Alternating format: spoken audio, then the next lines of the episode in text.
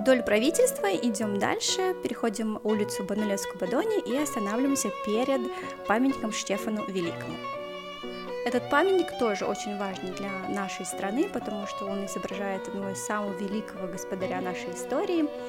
Давайте остановимся перед э, памятником Штефану. Мы можем увидеть э, на, у него на голове корона, и любому иностранцу понятно, что это был один из э, правителей страны, они все чаще всего думают, что это был король, правильнее говорить, что это был господарь, у нас не было королевства в Молдавии, но было э, господарство. В левой руке он держит крест, крест символизирует э, христианство, потому что, потому что он боролся за христианскую веру на наших землях, в правой руке он держит меч. Меч, конечно, символизирует власть, силу и также то, что он был великим стратегом и большинство своих битв выигрывал. Этот памятник можно смело называть путешествующим памятником, потому что он на этом месте не стоял всегда. Да, изначально он был установлен здесь же, на этом месте, в 1928 году, чтобы отметить десятилетие Бессарабии в составе Румынии. Однако, когда началась война, в 1940 году памятник был эвакуирован в Румынию. В 1942 его привезли обратно и установили не здесь, а в центре площади.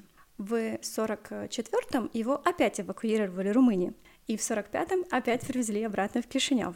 Установили его изначально на этом же месте, а потом есть такая очень интересная городская легенда, которая говорит, что якобы э, Штефан на своем месте конкурировал с Лениным, который был на площади.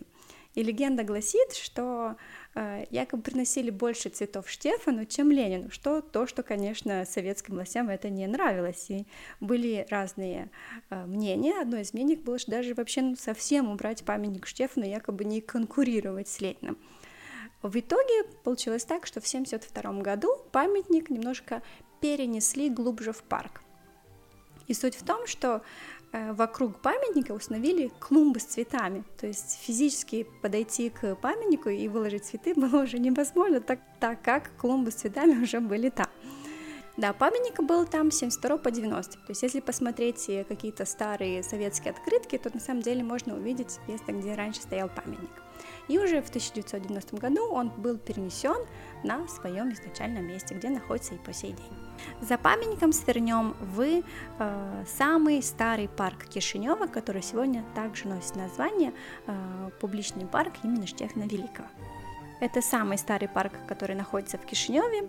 Центральный парк был разбит в 1818 году. То есть по сей день это является самым старым парком, который есть у нас в Молдове. И что самое интересное, когда при планировании города изначально было вот это место выделено специально для городского парка. Здесь в парке тоже очень интересная история, она где-то похожа, наверное, с историей памятник, что его переносили э, туда-сюда. Так было с парком о его названиях. То есть название парка изменилось почти каждый раз, когда изменялась власть и в Кишневе, и в Молдове в целом. То есть изначально он назывался просто городской парк. Э, в конце 19 века установили памятник э, царю Александру II, и главную улицу переименовали в Александровскую, и также переименовали Александровский парк. В румынское время Александровский парк переименовали обратно просто в городской сад, а уже в советское время назвали его Пушкинским парком, кстати, до сих пор многие его так называют, Пушкинский парк, чтобы в итоге в 90-е как и бульвар главный, так и парк переименовали в парк имени Штефана Чамари. Парк представляет собой э, большую зеленую зону прямо в центре города. Здесь можно увидеть э, много памятников природы. Если присмотрите вдоль э, дорожек парков, влево и вправо можете увидеть небольшие таблички с тем, что что монумент Алнатури, то есть памятник природы.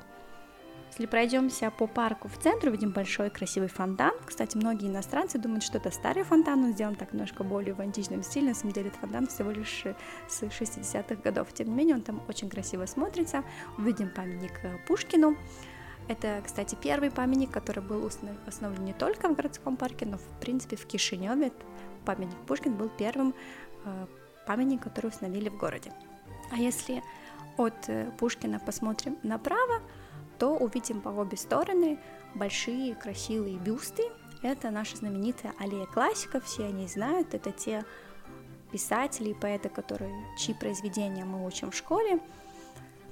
Все эти скульптуры – это прекрасные работы скульптора Лазара Дубиновского, установленные в конце 50-х. А за фонтаном продолжается аллея классиков уже с бюстами других поэтов и работы других скульпторов.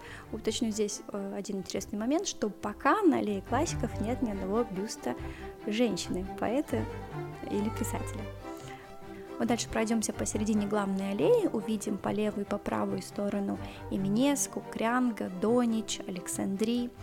Пройдем дальше и выйдем из парка, где находится сквер Европы. После этого свернем направо для перехода улицы Штефана Челмари, чтобы дойти до Триумфальной арки.